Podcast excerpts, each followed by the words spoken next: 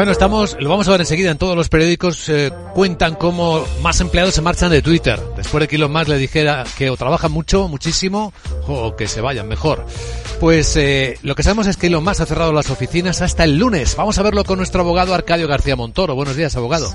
Buenos días, Luis Vicente. ¿De qué hablamos? Pues hoy hablamos del estilo de gestión de Musk, de esas decisiones opacas de comunicaciones por correo o simplemente de los mensajes que emite por vía de red social que tiene desconcertados no ya esa parte del equipo que ha volado, sino al resto que queda dispuesto a trabajar duro tal y como les ha pedido.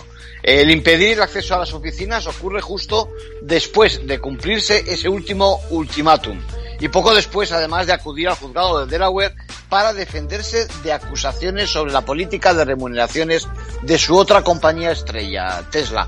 Lo que se plantea es si ser esencialmente el propietario de una empresa ejerce una influencia tal que permite este tipo de decisiones que algunos califican como excesivas y que arrastran a pequeños socios. En concreto, ¿de qué le acusan en Tesla?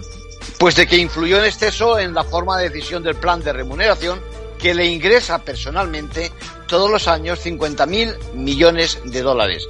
No perdamos de vista que es propietario de más del 20% de las acciones, así que, bueno, sin duda, se duda de la independencia de los consejeros del equipo donde no abundan precisamente consejeros independientes. En el caso de, de Twitter están por llegar además más demandas, se han avisado ya de ello, contra más por el tono intimidatorio incluso tóxico que califican algunos. En conclusión. Bueno, no es el único caso ¿eh? donde se cuestiona la influencia actualmente de la gestión de propietarios. El actual administrador de FTX, eh, tras la intervención, habla de descontrol, al estilo de aquel antiguo caso Enron. Que también conocen. Gracias, abogado.